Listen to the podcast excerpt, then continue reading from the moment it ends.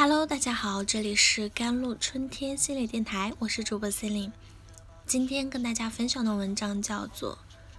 传承父母焦虑的孩子，其实都在无意识的被优秀奴役》。鸡娃，网络名词，就是给孩子打鸡血，望子成龙、望女成凤的虎妈狼爸的孩子们，为了能更好的读书，不断的给孩子安排学习和活动，不停的让孩子去拼搏，这种行为就叫做“鸡娃”。有专家说，“鸡娃”现象是典型的专制型或权威型教养方式。超前培养、突出特长、挤进名校是“鸡娃”的实现路径。我们小时候，父母可能是严厉的、封建的、成绩至上的。大家深受应试教育和权威型父母的苦，以至于我们成年后还有很大一部分人会问出这样的问题：我不知道我喜欢什么，想要什么；我不知道自己有什么天赋；我也不知道这辈子活出了个什么。大家被迫在统一的分数之上、金钱之上的标准下存活太长时间，于是乎，八零九零后。被世俗标准裹挟着，在网络时代，人人都能横向对比的情况下，焦虑侵蚀着大家。四亿年轻人中有一点五亿睡眠不足，一些英年早秃啊，有一些英年早病啊，有一些英年早逝啊。而这种被焦虑情绪啊奴役的状态，我们竟然又无意识的灌输给孩子了。这就不太合适了。更何况，过去父母之所以那样教育我们，是因为他们有那个年代的群体创伤，他们在生存和安全需求的层面上有很深的匮乏，因此本能的格外害怕自己的孩子竞争力差，也就格外重视成绩。同时，信息的有限也让他们当时无法汲取那么多科学的教育方案。只能无意识的跟随大流，这是他们的不得已。但我们没有那么多真实的不得已呀，尤其是鸡娃家庭，绝大部分都处在大城市，都是体面人，至少是衣食无忧。而如今涉及儿童心理学、教育学方面的知识很丰富，能够帮助我们学习科学养育自己的孩子。但大家却依然周末拉着孩子奔赴一个又一个昂贵的辅导班，为了把孩子塞进竞争激烈的私立学校，无所不用其极，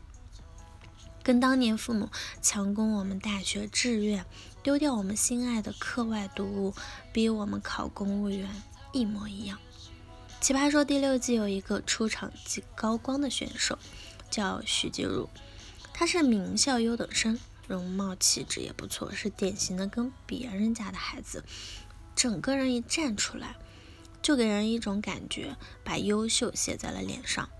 所有人都在高看他，也有营销号说他会被力捧。但是他在一次辩论淘汰中发挥失常，当再获得一次机会时，选择了最弱的对手，又发挥失常之后，在网友的争议中。完全崩塌了。今年第七季《奇葩说》的海选上，再次出现的徐静如，气质完全变了，由自信甚至带着居高临下、自负感的大名校招牌优等生，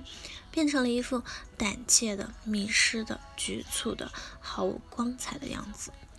他在被婉拒后，依然坚持要把去年那个输掉的辩题再说一遍。拼尽力气做出了一段没有记忆点的陈词。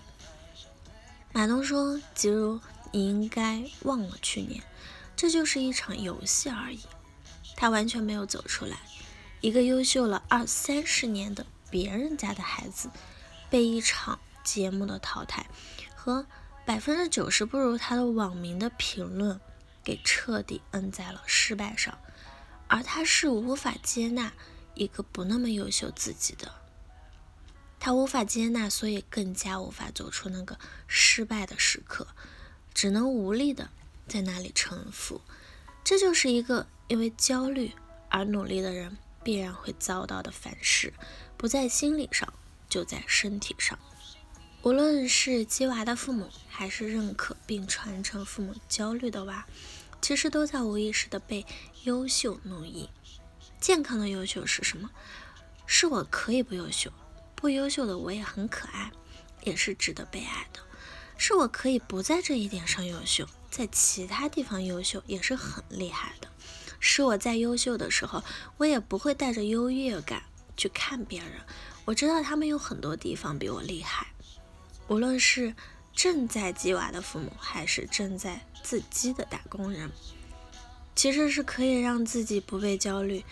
裹挟着加速的，也可以不把焦虑搞成母婴传播的。我们来到世上，终究是体验精彩的。如果只是一路飞奔，死死盯着前方的标，那就太无聊了。